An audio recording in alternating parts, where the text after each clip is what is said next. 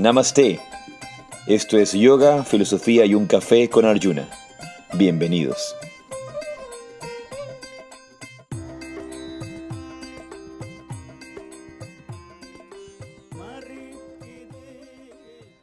Jai Shri Radhe, Radhe, Namaste. Yo soy Arjuna Das Y yo soy Chintamani. y esto es Yoga, Filosofía y un Café. Bienvenidos, bienvenidas. Gracias por acompañarnos un día más en estas reuniones. Eh, también para toda la gente que se junta por Zoom, para toda la gente que se junta eh, a, a la reunión de Zoom presencial y no solamente que no- nos escuchen en Spotify. Es, es importante que sepan que siempre es los martes, a menos Sí. que se avise de otra manera. Porque a veces me preguntan, a veces dicen, ay, va a haber, va a haber yoga, filosofía y un café el martes. Sí, es todos los martes, a menos que se avise de otra manera. Y en general lo avisamos por medio de las redes sociales, avisamos por medio de, de- Instagram, por medio de Facebook y también a, los grupos que, que tenemos. Se les avisa que no va a haber la reunión, pero en general es todos los martes. Y, y- y me gusta que, que la gente lo sabe, que el- todos se conecten el día martes a Yoga, Filosofía y un Café. Y yo sé que cuando tenemos a veces invitados especiales, y hoy teníamos un invitado especial que nos canceló a, última hora.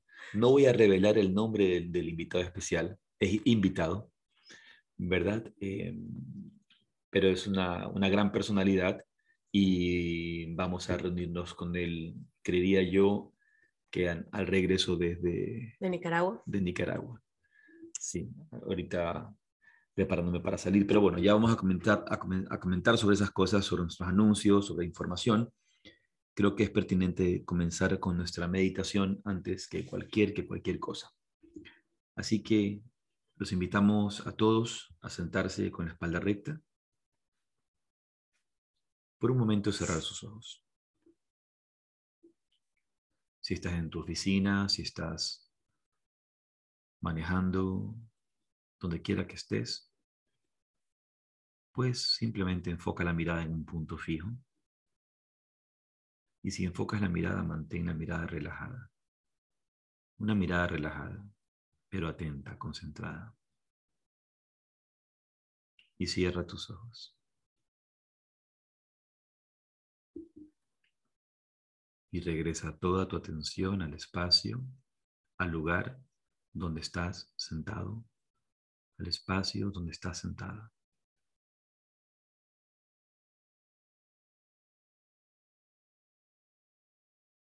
Relaja tu frente.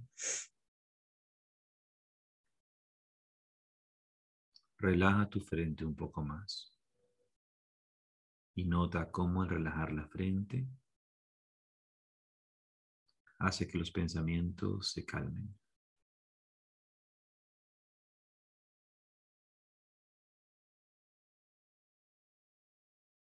Relaja la frente.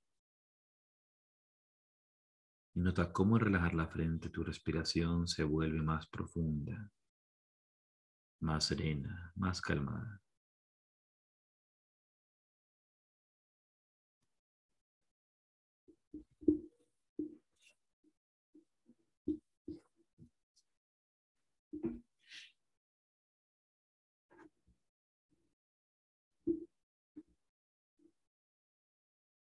Siente el aire que entra y sale por tus fosas nasales.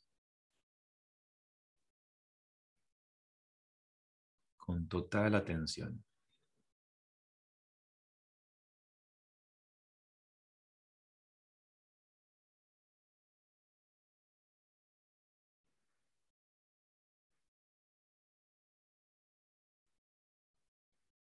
Toma plena conciencia del aire que entra y sale por tus fosas nasales.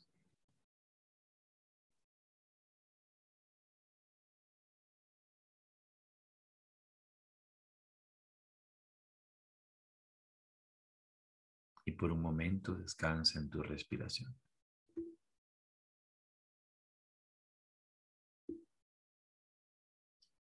Percibiendo la sensación táctil del aire que toca y roza tus fosas nasales. Cuando inhalas y el aire tibio, cálido, que roza las fosas nasales cuando exhalas.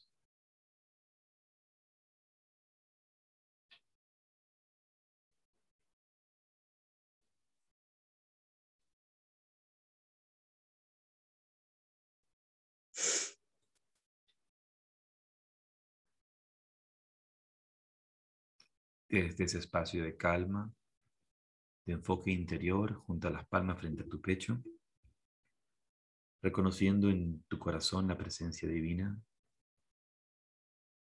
la presencia de la vida, la presencia de Dios.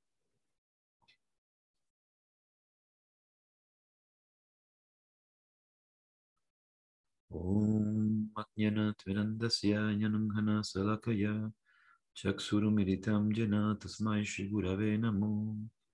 Yo ofrezco mis más humildes reverencias a mi maestro espiritual, a mis mentores, a mis guías, por abrir mis ojos con la antorcha del conocimiento cuando me, me encontraba en la oscuridad más profunda. Y lentamente abres tus ojos. Perfecto. Ya lo que hemos estado diciendo en las clases de, de, yoga en el último tiempo, te das cuenta que cuando nosotros decimos yo, te señalas al pecho. Tú, dices yo, te señalas aquí al pecho. Nadie dice yo y se señala la cabeza. Nadie dice yo y se señala la mano, porque yo, yo pienso, yo, yo siento. O te señalas el hombro, yo, yo aquí en el hombro. O el pie, yo aquí en el pie. No, jamás. ¿Quién, quién, quién dice yo y se señala la rodilla? ¿Quién? De repente alguno de los que está viendo y se ríe, de repente dice yo y se señala la rodilla. Pero no, no pasa. En todas las partes, en culturas, ¿en, qué cultura alguien dice yo y se, y se señala el glúteo? Nadie. Nadie dice yo y se señala el glúteo. Alguien que esté muy orgulloso de sus glúteos. No. O, sus bíceps, yo señalo bíceps. No, yo te señalas el corazón. Siempre te enfocas en el corazón. Siempre señalas el corazón, yo. Y aquí en el pecho, en el centro del corazón.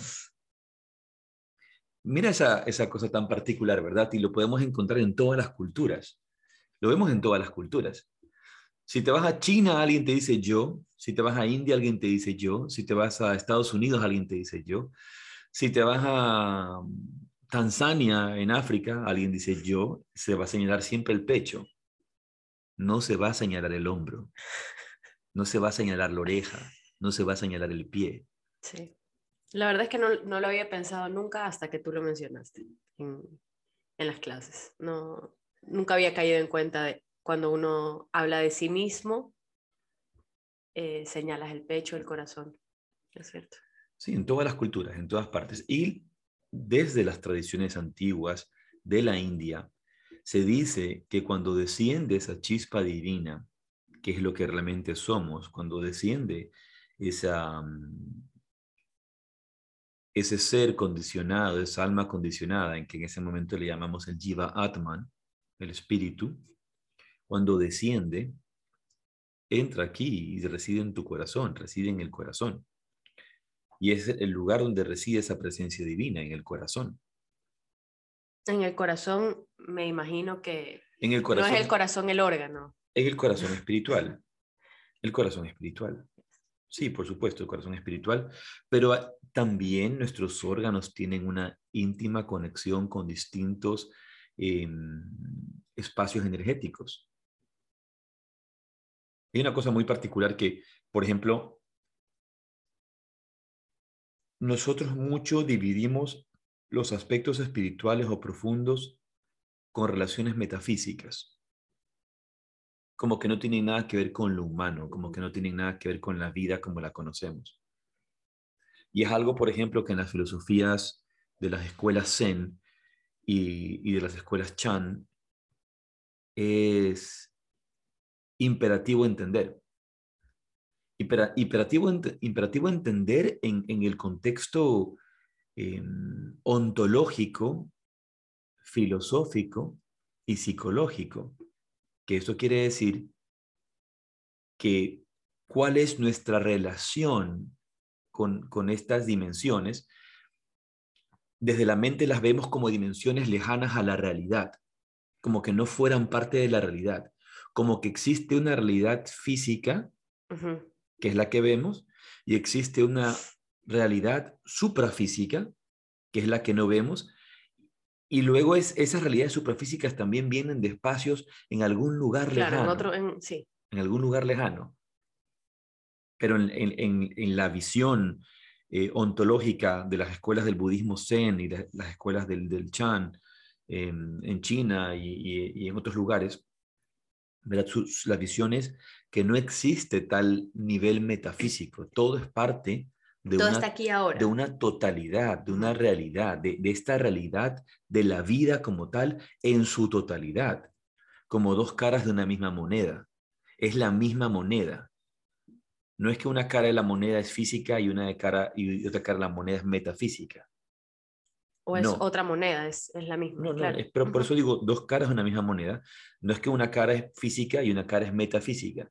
Y la misma visión de la armonía del yin y el yang no está armonizando un, dos realidades. Ojo, eso es importantísimo. No armoniza dos realidades, es una sola realidad, es una totalidad. Bueno, mm. por eso está en, en un círculo, porque es la totalidad, todo está dentro de eso. Me imagino que no haces dos círculos, un círculo negro con una, un poquito de blanco, otro círculo blanco con un poquito de negro, sino un círculo, en ese círculo está contenido el negro y el blanco. y... luego, luego, obviamente, es mucho más extenso, mucho más profundo de, esta simple mención, pero lo importante es que debe quedar claro que no, no es una realidad lejana, sino que es una realidad aquí, aquí en el ahora, que es, que es parte de una totalidad. Y, justamente el despertar hacia esa visión, eh, el despertar hacia, hacia ese entendimiento es el, el despertar del Zen, el despertar de la meditación, cuando te das cuenta de ver esta realidad tal cual es y no, no bajo una eh, perspectiva mental, ideológica, eh, metafísica, sino práctica, pragmática, cercana. Creo que es algo eh, esencial en, en, estas culturas. Yo decía, justamente veía ayer un video interesantísimo en el que decían cómo nosotros, un, un economista hablaba de economía, si te das cuenta, por ejemplo, cómo las culturas de Oriente son más pragmáticas, son más pragmáticas que las culturas de Occidente. ¿En, qué sentido? Y cómo invierten, por ejemplo, en las cosas que son importantes. Entonces, por ejemplo, tú ves los billetes. Si tú coges un billete de, de, Occidente o de América del Sur, ¿qué es lo que tienes allí en esos billetes? ¿La cara de quién sale allí? De los presidentes. De los, próceres de la independencia, de la gente que fue importante en el pasado. en el pasado.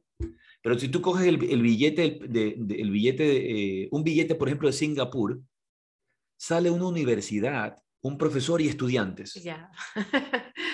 claro. Entonces, ¿dónde está? Mi atención está en lo que siembro para crear un futuro. Y no me, me, vengo sentando en el pasado. Claro, viviendo 200 años atrás. Viviendo en el pasado, viviendo de glorias, de glorias pasadas. Y también a, a, dónde le estoy dando la importancia, a qué le doy importancia, en dónde invierto bueno, no sé, ahí, ahí, ahí podríamos entrar a que también es importante pues conocer tu pasado, conocer tu historia, conocer tus raíces para poder crecer hacia el futuro. Una cosa es conocer, otra cosa es estar apegado. Una cosa es estar apegado y no poder soltar eso y, no, ir hacia, y no ir hacia ese futuro. ¿no? Entonces, justamente en, en, este video que me pasaron muy interesante, hablan acerca de, de, de cómo estos países están creciendo económicamente y cómo crecen económicamente porque invierten donde hay que invertir.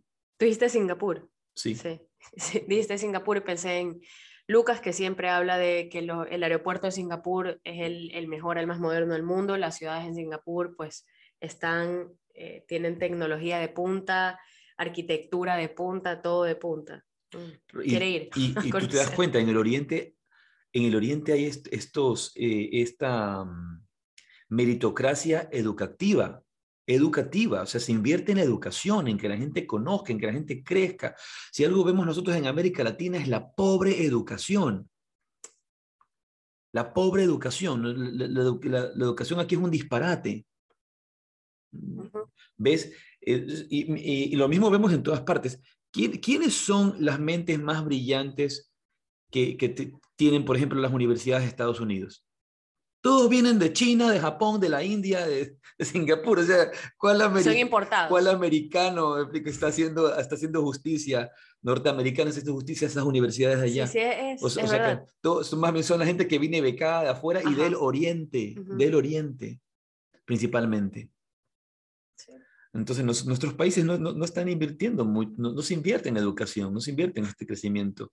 Eh, ¿verdad? Y, lo que trato de realzar, lo que decía antes, esta visión pragmática.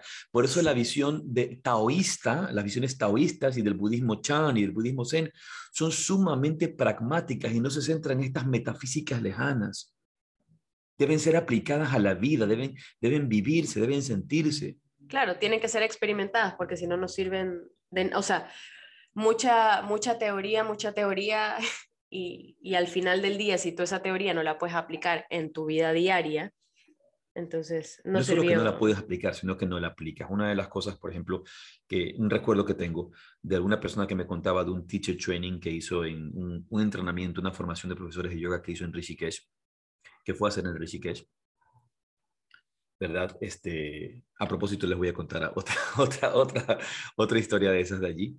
Pero una, una persona que, que estuvo haciendo una, una eh, formación con, con, un profesor que realmente es de primera, yo, yo lo conozco muy bien, pero voy a guardarme el nombre, es de primera, una, una excelente formación de yoga, pero me contaba que, que obviamente él, él, no es el único, él es el que lidera la formación, pero no es el único profesor, así como nosotros en la formación de yoga Rajasya tenemos varios profesores eh, que dan distintas clases, distintos grupos, eh, aunque yo lidero la, la formación de yoga Rajasya, este profesor lidera su formación, pero tiene otros profesores que colaboran. Entonces, esta persona comentaba, era una chica, que decía que tenían al profesor de mm, filosofía del yoga y que explicaba el Yoga Sutra y que explicaba la filosofía del Yoga Sutra.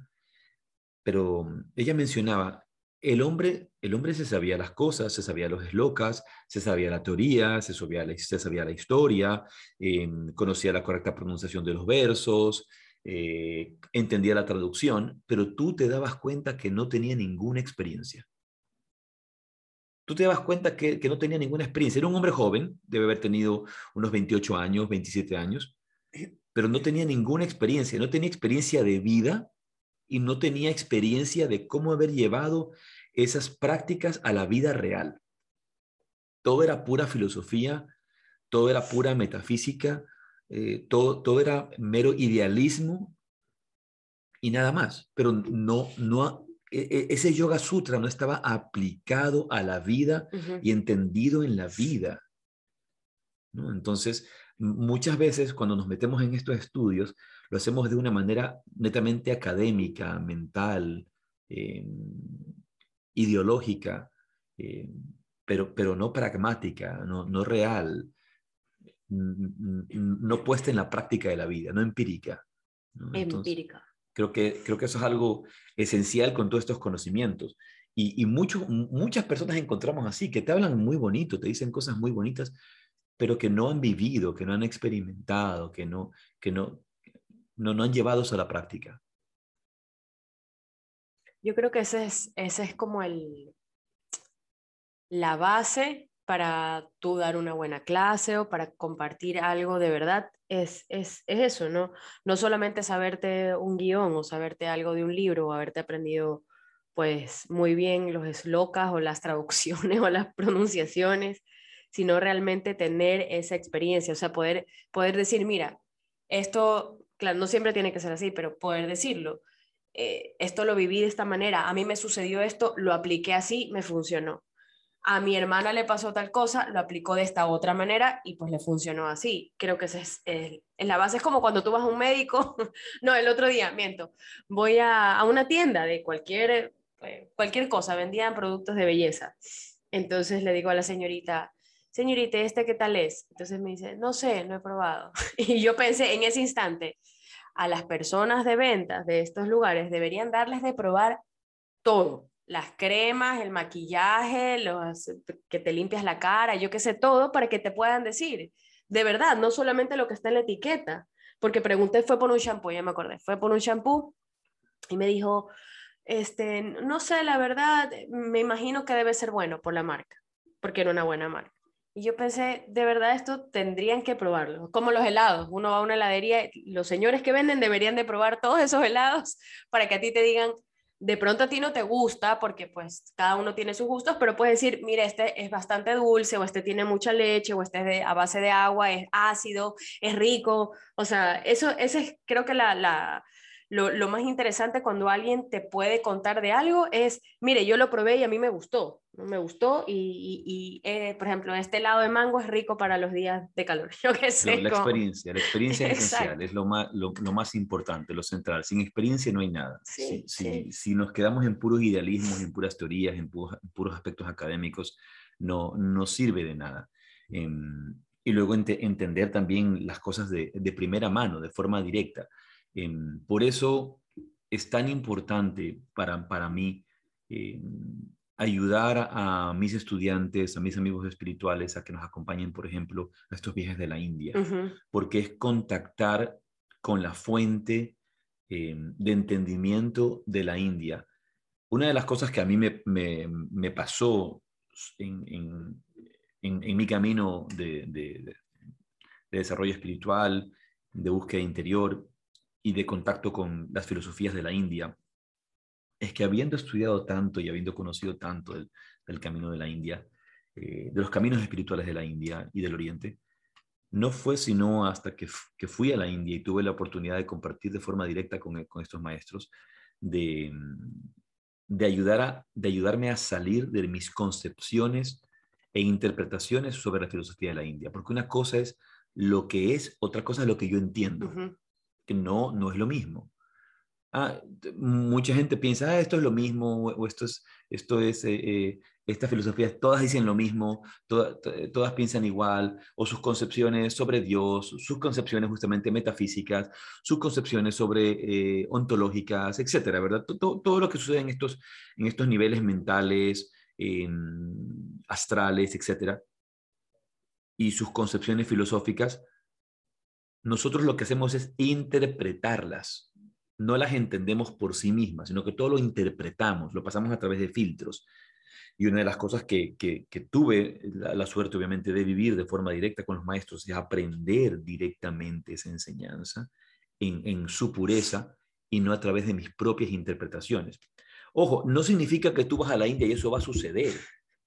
Eso iba a decir yo. Eso, eso, no, eso no pasa, ¿no? no es que sucede eh, por arte de magia es obviamente un proceso y si yo no hubiera tenido los maestros que he tenido, y eso es algo que yo insisto con mis alumnos, ¿verdad? trato de, de, ayudarlos a liberarse de todo lo que han aprendido y todo, todos los filtros interpretativos que ponen en el camino del yoga y, en el camino de la meditación, que no es cosa sencilla, porque exige, exige mucha determinación, exige librarse, exige que, que, que, la, mente sea eh, poderosa, fuerte, ¿no? Y a veces se requiere un, un, shock, eh, ¿verdad? Por eso el día de ayer te, mandé eh, eh, lo que te mandé y lo voy a, lo voy a compartir ahora.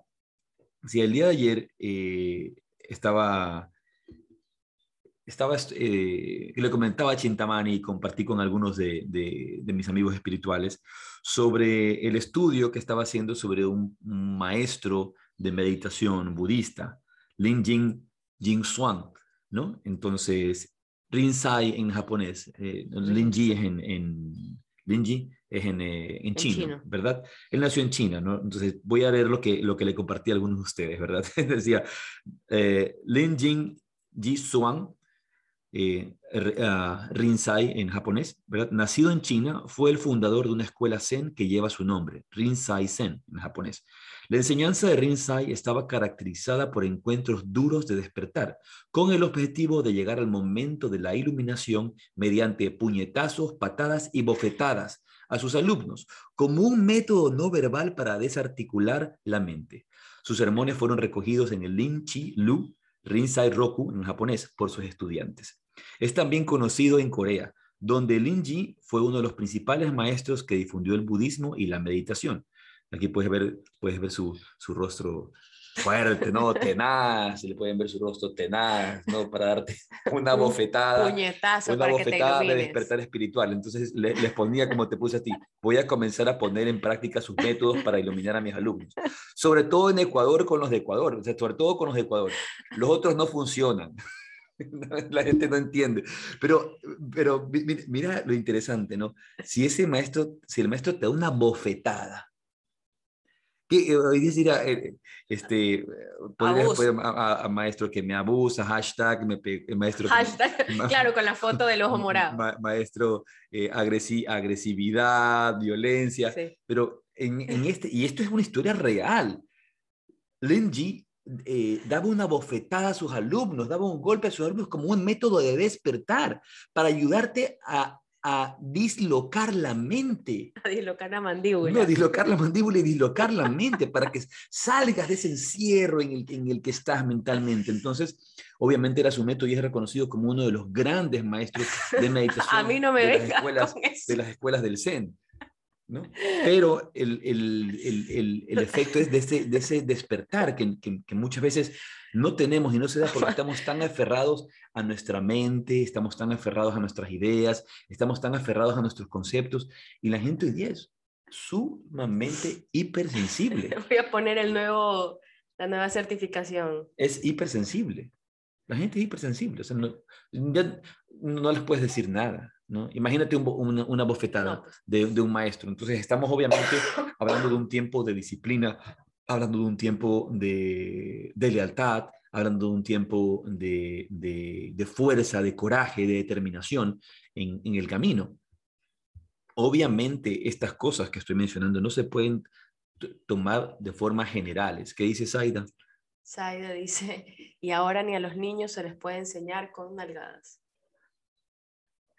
Nada, realmente estamos eh, llenos de mucha eh, tonterías en el, en el medio de la, de la, enseñanza, la transmisión espiritual, etc. Y Zaida, estás en Nicaragua y prontito llego a Nicaragua. Este fin de semana ya estoy compartiendo eh, con el teacher training que tenemos y algunos talleres. Luego durante la semana vamos a tener eh, clases magistrales en Buen Karma. Buen Karma se ha cambiado a un nuevo espacio.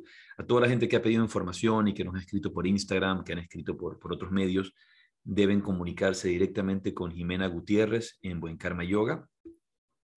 El siguiente fin de semana, no este, porque este fin de semana tenemos teacher training, tenemos formación, la formación de Buen Karma, donde voy a estar colaborando. La siguiente semana tenemos el retiro en la playa y entiendo que son la playa creo que se llama Tránsito, es una playa muy bonita cerca de Managua, no es muy lejos. O sea, el fin de semana del 8 al 10. Sí, del 8 al 10. Y vamos a tener eh, un cupo bastante limitado, porque el, el, lugar que yo he estado en ese sitio, hemos estado en ese sitio ya con Jimena, el lugar es precioso, la, la, el hotel, el sitio, la sala es muy bonita, la playa es lindísima, es un lugar hermoso, hermoso, hermoso, aquí dice Saya, Te vas a ir a sufrir es bello, a Nicaragua. es realmente bello y vamos a tener una experiencia maravillosa, pero es el espacio es limitado, el espacio es limitado.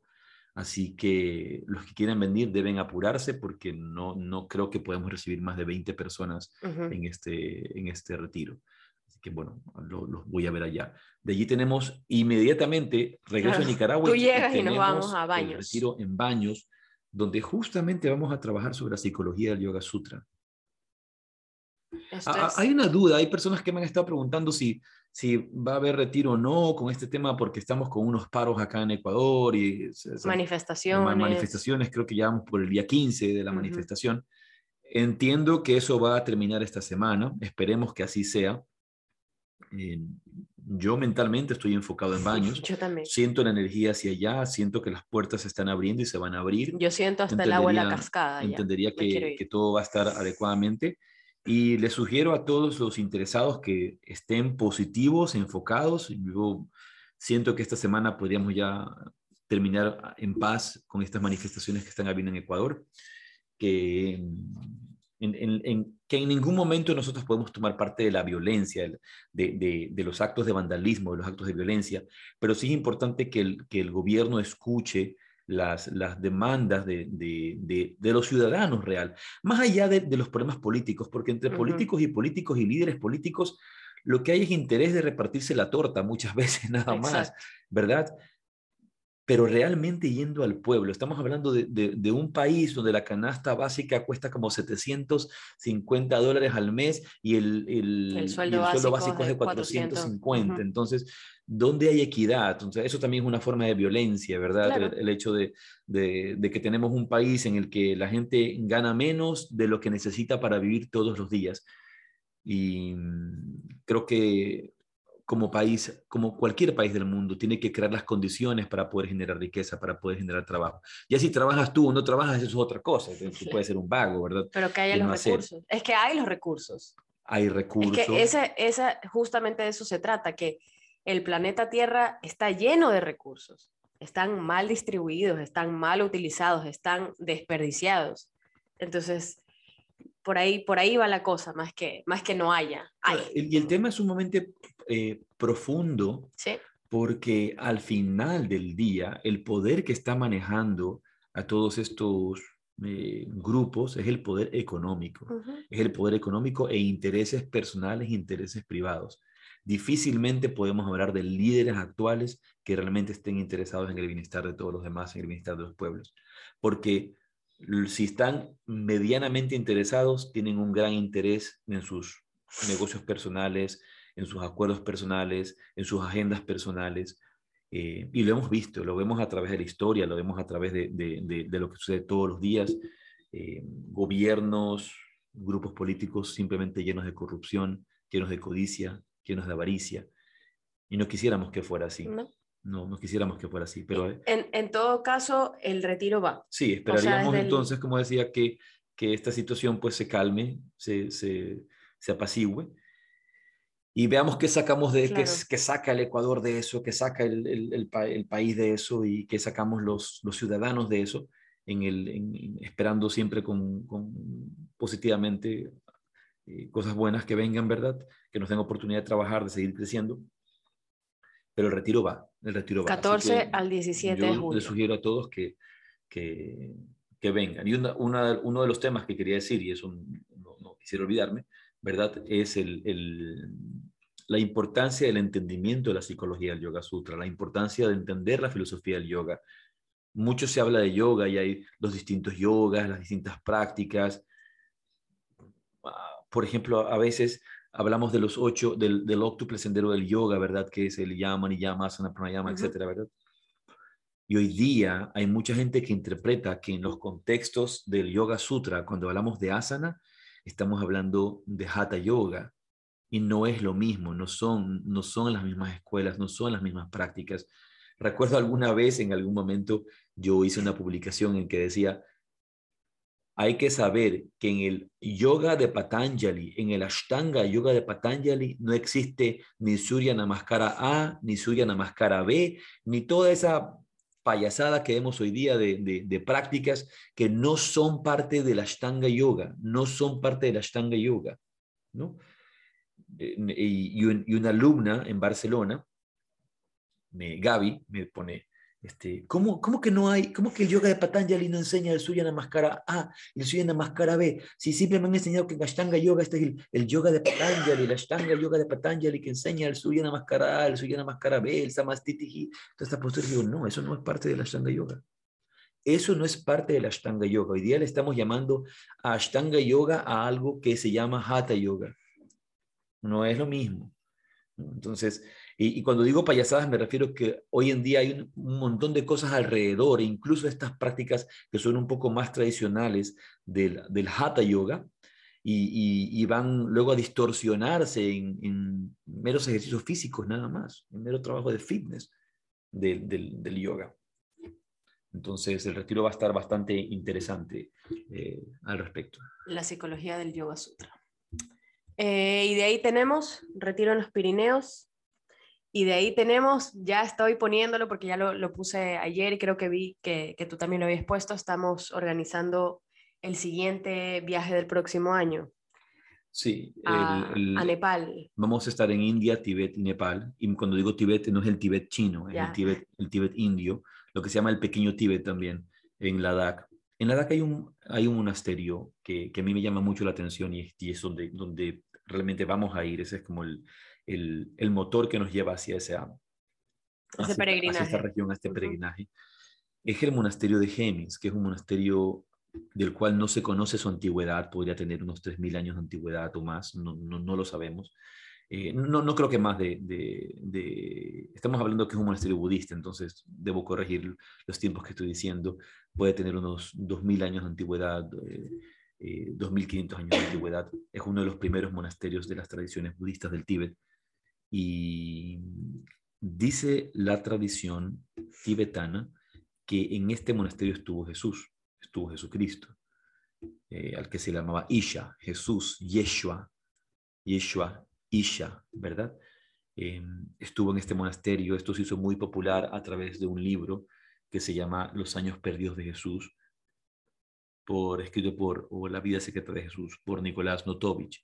Nicolás Notovich, que era un, una- un periodista ruso que investigó sobre el tema y viajó al Oriente, estuvo en este monasterio y el cual luego de haber escrito este libro, eh, por falta de, de- de mayor evidencia, fue sumamente criticado, fue sumamente criticado, fue, eh, dicen incluso que él llegó ya hasta, hasta decir que haber declarado que era, Que era que era mentira el libro. Eh, aparentemente eso nunca sucedió, pero luego Swami Avedananda, Swami Avedananda, un discípulo de Sri Ramakrishna, uno de los grandes maestros de la meditación, de- del yoga, uno de los grandes maestros de la India, uno de los más auténticos yogis que existió en la India, Sri Ramakrishna. Em, Este discípulo del Swami Avedananda viajó por los Himalayas en un peregrinaje, profundizando con lamas, con maestros budistas, y estuvo. Dicen que Avedananda no creyó nunca, que él nunca, eh, anterior a ese viaje, él no creía en las palabras de Notovich, que él decía que eso era una historia falsa. Pero Avedananda, cuando llega al monasterio, tiene una experiencia similar a la experiencia de Swami Avedananda, perdón, de, de Nicolás Notovich, y con- con- conecta con esta, con esta, eh, con esta tradición y le enseñan los, eh, ¿cómo se llaman? Los, Los ro- los rollos, donde está escrita la tradición de la presencia de Jesús en este, en este lugar maravilloso. O sea, que él se fue eh, escéptico, fue escéptico sin creer y luego del, del viaje transformó su, su, su creencia. Sí, dicen que, que eso fue lo que él, que él hizo, que él, que él viajó, que él viajó al inicio, él no creía en esto, pero no se fue investigando, él no se fue investigando sobre esto, simplemente estaba profundizando en sus estudios. Ah, ok. No, no, fue, no fue la razón de su, de su viaje. Sí, no, no fue, no fue la razón. Esa no fue la razón de su viaje. Él, él- él estaba investigando otras cosas. Bueno, yo creo que a todos nos pasa eso cuando, cuando hacemos estos viajes eh, a la India, estos viajes que hacemos contigo de yoga rajasya. Eh, muchas veces nos vamos como con un propósito, pues tengo este problema, esta situación o esto que me está pasando o algo, un proceso que debo pasar, lo que sea, y nos vamos pensando en que estás haciendo este viaje de pronto para liberarte o trabajar esto de aquí. Y otros que nos vamos pues eh, sin ninguna expectativa o sin ningún objetivo fijo, pero cuando ese viaje se termina nos damos cuenta que, que ha habido una transformación, que ha habido un cambio y a, a todo nivel. Entonces yo creo que esos viajes son importantes por eso. Sí, Voy a como- compartir en el grupo el link. Yo escribí un texto en el blog de nuestra página web de yogarrajasia.com. Escribí un, un- un texto al respecto que lo pueden, lo pueden leer, lo pueden revisar, en el que se mencionan algunas cosas. Entonces, eh, yo recuerdo cuando, cuando yo supe acerca de este, de este monasterio, en 1995, cuando mi maestro espiritual, el padre Dávila, había decidido viajar a la India. Yo quería ir, yo me moría de las ganas de ir. Tenía 17 años, 16 años, creo que tenía 16, eh, y quería ir a la India, pero no se dieron las, las cosas, no, no pude viajar. Quizá no estaba preparado tampoco para poder experimentar eh, tantos días con mi maestro, con, con su fuerza Te iba, te iba a hacer como el, el maestro chino. Eh, Te iba a dar una bofetada para que te ilumines. Posiblemente. Eh, y él había decidido regresar a la India y yo hubiera querido ir con él, pero no fui. Pero sabía que iban a ir a este monasterio, ¿no? Entonces, iban a ir a este monasterio en Hemis, que es la ciudad específica el pueblo específico donde está en, en la capital de Ladakh, que es Le. ¿No? Es un, monasterio de linaje Drukpa Kayu del budismo Vajrayana, que es eh, la tradición, Vajrayana es la tradición eh, muy fuerte del budismo eh, tibetano yógico, del yoga tibetano, de los yogas tibetanos.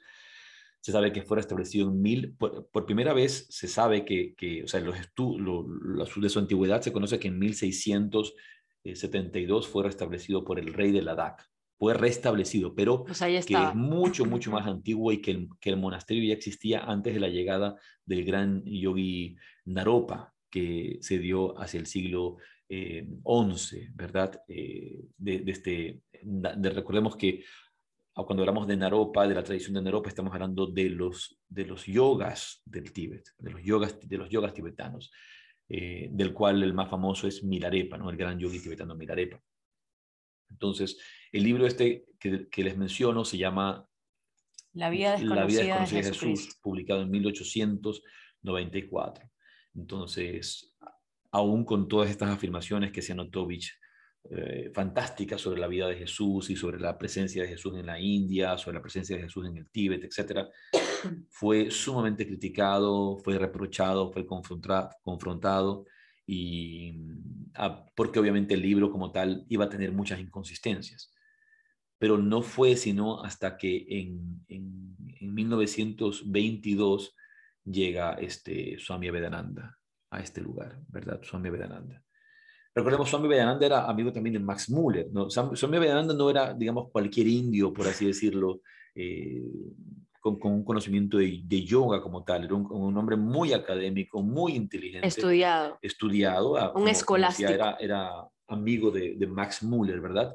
Y él es quien llega a ese, a ese, a ese monasterio y luego va a contar que recibe esos manuscritos donde, donde dice la tradición que está presente Jesús en este, en este monasterio. Ahora hay algo interesante, que dicen que los, que los textos originales del texto no, de, de, esta, de los manuscritos originales no son los que están en Gemis, sino que están en la Potala, en Lhasa, en donde vivía el Dalai O sea que los, los que están en, en Gemi son una copia. Son una copia, son una ¿Te copia. imaginas haber copiado todos esos rollos?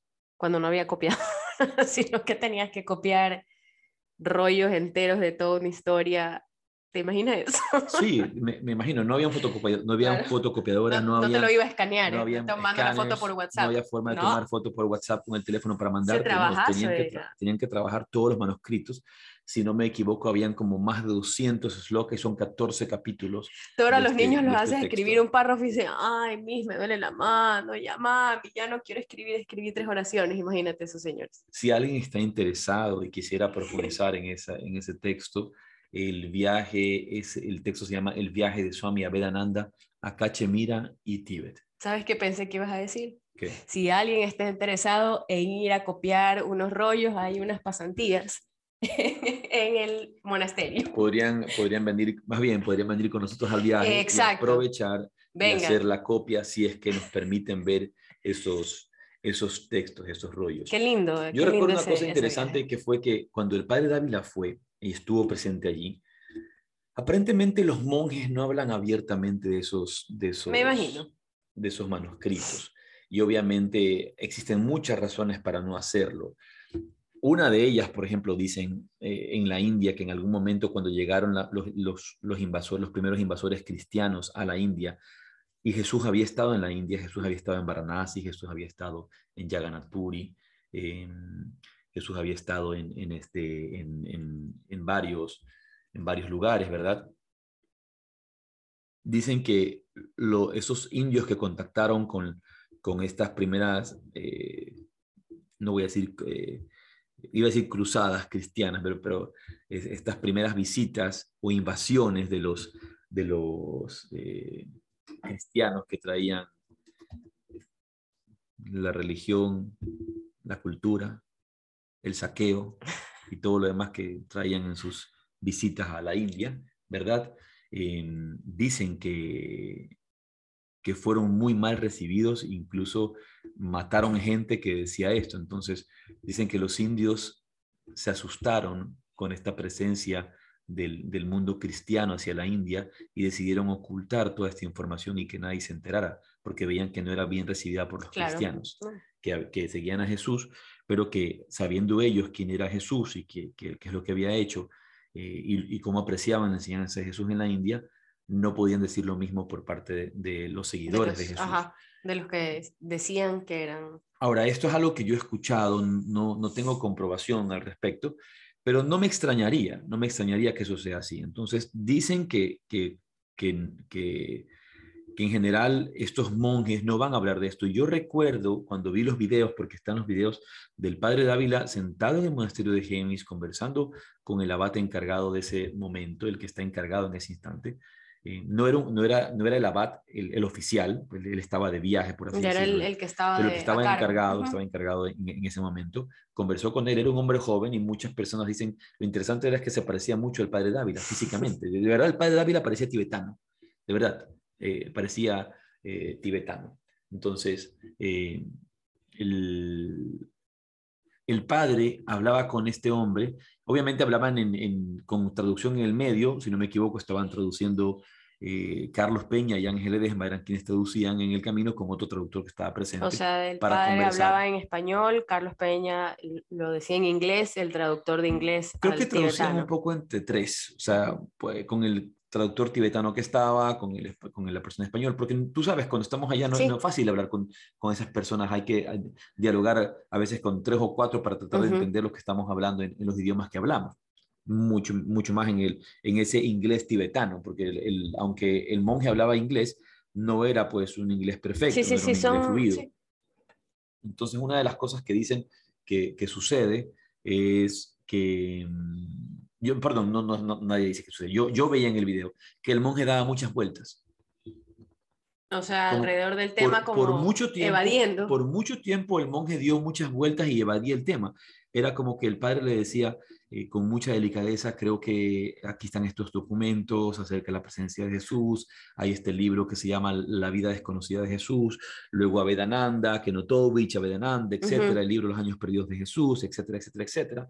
Entonces, el, el monje, en cambio, eh, se dedicaba a dar vueltas y a decir que él no conocía al respecto, que él no sabía que él no, sabía, sé lo que me están diciendo. que él no sabía al respecto, como que no, no conocía, que no conocía, que no conocía, que no conocía, y, el padre Dávila con, con, mucho detenimiento, con, con, muy suavemente regresaba sobre el tema y volvía a hablar, e insistía, insistía, pero con, con, una, tratando de persuadirlo, ¿no? De persuadirlo para que el otro se abra, para que el otro hable, y insistía, insistía. Entonces yo, yo recuerdo ver el video y en este video pues ahí está esta reunión que tienen al principio el monje no quiere decir, nos dice que, de hecho dice que no, que no existen esos, esos documentos, que él no sabe de nada de esto aquí.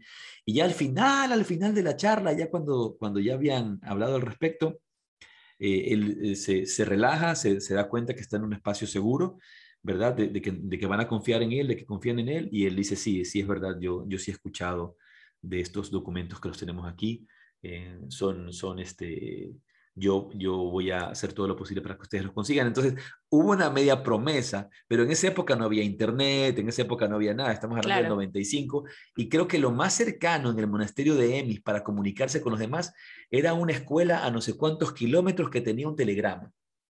¿No? Imagínate, ni, ni siquiera había un fax, sino un lugar donde tenían un telegrama. ¿Verdad? Entonces, el, era la forma de comunicarse. Y un poco la idea era que ellos, que este, este monje se, se iba a, a, poner la tarea de conseguir los documentos para sacarle copia y mandarle al padre. un poco esa era la, la idea, ¿no? Pero al final él acepta, él reconoce esto. Bueno, de pronto en este viaje vamos y decimos, vengo de parte de, han pasado, ya han tenido muchos años para sacarle, para copiarlo. Sí, voy a, voy a acercarme, voy a decir que vengo de parte del padre Dávila, que habían que hablado hay de esto. una promesa. Es posible que esté este ah, mismo monje esté allí. Voy a llevar la foto de él para decirle este monje y ver cuál es. Debe estar ya bastante avanzado en edad. Una cosa interesante, antes de que, de, que, de que se me vaya la idea, es que una vez estábamos, luego de ese viaje, estábamos con el padre Dávila en una reunión con un monseñor del cual me ahorro el nombre aquí en este momento. Estábamos con, este monseñor. Entonces, eh, en, en la iglesia, ¿verdad? sentados conversando. Entonces el padre Dávila, que le gustaba visitar a, las autoridades de la iglesia cuando venía a la ciudad de Guayaquil o iba donde, fuera que fuera, visitaba él como sacerdote, visitaba a las autoridades de la iglesia. Entonces, con total libertad, con total convicción, el padre Dávila le dice, eh, verá, monseñor, yo recientemente he venido de la India donde he estado constatando la tradición, que hay esta tradición que habla de que nuestro Señor, dice el Padre, estuvo presente en este monasterio. Esto, esto. Y vea, yo voy a escribir un libro al respecto. ¡Ay, Dios mío! Ese hombre se tragaba la lengua, le quería responder al Padre. Yo veía cómo, cómo tragaba saliva, mmm, hacía así, mm, no, decía absolutamente nada, pero el padre con total libertad y, con, y con total eh, seguridad, y vea, yo estoy planificando escribir un libro al respecto de la presencia de nuestro Señor en estos lugares. Entonces, y este hombre tú lo ves así, ah, ajá. pero obviamente porque él no creía absolutamente en nada de lo que el padre estaba diciendo, con relación de este, de este tema y seguramente debe ser contrario, a eh, debió haber sido contrario a, este tema, pero, pero el padre lo dijo, ¿no? Con, con total libertad. Desparpajo. Desparpajo con total desparpajo. ¿Qué ibas a comentar? No, iba eh, que nos estaban preguntando que cuándo es el viaje a India y, y, Nepal, entonces iba a decir, este es en el 2023, del 17 de abril al 3 de mayo, y vamos a visitar eh, diferentes lugares, entre esos los que acabamos de mencionar de Emis, pero vamos a ir a Delhi, a Le, Brindaban, Agra, Varanasi y terminamos el viaje en Katmandú, Nepal, que es maravilloso. Ayer hablaba con una persona que nos acompaña, de hecho alguien que nos acompaña desde Nicaragua, dos personas de Nicaragua que nos acompañan a este viaje de abril y, le decía que nosotros entramos por Delhi, pero salimos por Katmandú. Entonces, cualquier vuelo que tú busques para venir, debes aterrizar en la fecha prevista en Delhi, pero la salida es desde Katmandú y hacemos Katmandú directo donde sea, a menos que tú tengas un vuelo que sea por Delhi y tengas que regresar, a Nueva Delhi y que dormir una noche en Nueva Delhi, pero eso ya es arreglo tuyo y poder organización tuya. Un poco el, este, el podcast del día de hoy es de estos temas popurrí, por así decirlo, eh, variados de lo que estamos conversando, porque nos, nos tocaba hablar con este personaje importante, ¿verdad? Pero que no, no pudimos reunirnos el día de hoy. Eh, tuvo una cita médica que, que se la cambiaron y no, no, no, no pudo estar, así que nos, nos, cogió, un poco de, de, imprevisto, pero siempre es una buena oportunidad para dialogar y conversar acerca de todos estos temas que nos interesan tanto y nos llaman tanto la atención y que, que están todos íntimamente conectados. La semana pasada eh, conversábamos acerca del tema de... De, Víctor Frank. De, de, cómo utilizar el yoga frente a la crisis, ¿verdad? Creo que hubieron muchas preguntas al respecto. Creo que lo importante y lo más relevante es que el yoga se convierte realmente en una herramienta de mejoramiento, en una herramienta de transformación y en una herramienta que nos empieza a, recordar nuestro propósito, nuestro sentido, eh, la orientación de, con la cual podemos llegar a nuestra vida. Em, se convierte la práctica del yoga o nos da la pauta, mejor dicho, la práctica del yoga para poder verla esa estrella polar, que es la conciencia divina que nos guía hacia feliz término cualquier empresa que llevemos a cabo, cualquier cosa que tengamos que lidiar, cualquier desafío que, que tengamos, pero desde la claridad, desde la calma. Creo que eso es algo, una cosa muy importante y con eso quisiera terminar hoy día porque ya nos acercamos a la hora de, de cerrar nuestro podcast, que indistintamente de cualquier situación en la que, esté, que estamos, si tenemos la oportunidad nosotros de enfocar nuestra mente y estar enfocados, si es una situación complicada y estamos lidiando mejor con la ofuscación, va a ser mucho más sencillo enfrentar esa situación. Pero si estamos todo el tiempo confundidos, si estamos todo el tiempo cansados, si estamos todo el tiempo aturdidos, y estamos aturdidos y no tenemos un método para salir de ese, de ese aturdimiento, entonces no podemos enfrentar adecuadamente la situación que tengamos por delante, sea la que sea. Una cosa que he escuchado también decir a Ramiro Calle y que, es verdad, yo, yo la siento y, y la vivo también, no importa si estás en un lugar maravilloso, si tú estás eh, ofuscado, si tú no estás en paz, no importa dónde estés, puedes estar con las personas más maravillosas del mundo, pero si tú no estás tranquilo, si tú no estás sereno, si tú no estás enfocado, pues no vas a disfrutar. Puedes estar en un lugar hermoso, precioso, y no, no disfrutarlo nunca. En cambio, puedes estar en un lugar que no sea quizá el más bonito del mundo Claro, o la mejor, estéticamente situ- no sea o la lo mejor bonito. situación en la que puedas estar, pero tú estás en paz. Y una de las cosas que, que yo he vivido y, que, y que, me, que me ha tocado vivir es que los momentos más difíciles en mi vida son cuando mejor profundización, por así decirlo, he tenido en mi vida espiritual, en mi meditación, en mi desarrollo interior. Porque una de las cosas que sucede es que te aflojas y te sueltas a un poder más grande que tú, a un poder más grande que tú. Pero para eso hay que estar despierto, para eso hay que estar eh, receptivo, para eso eh, hay que estar libre de ofuscación. Me gusta terminar con esas palabras también. Pero tú ya estás terminando, todavía Sí. faltan unos minutos y ya terminaste. No, ya son Falta las un 9 y minuto. 29. Me gusta terminar, ya, vas Me a terminar.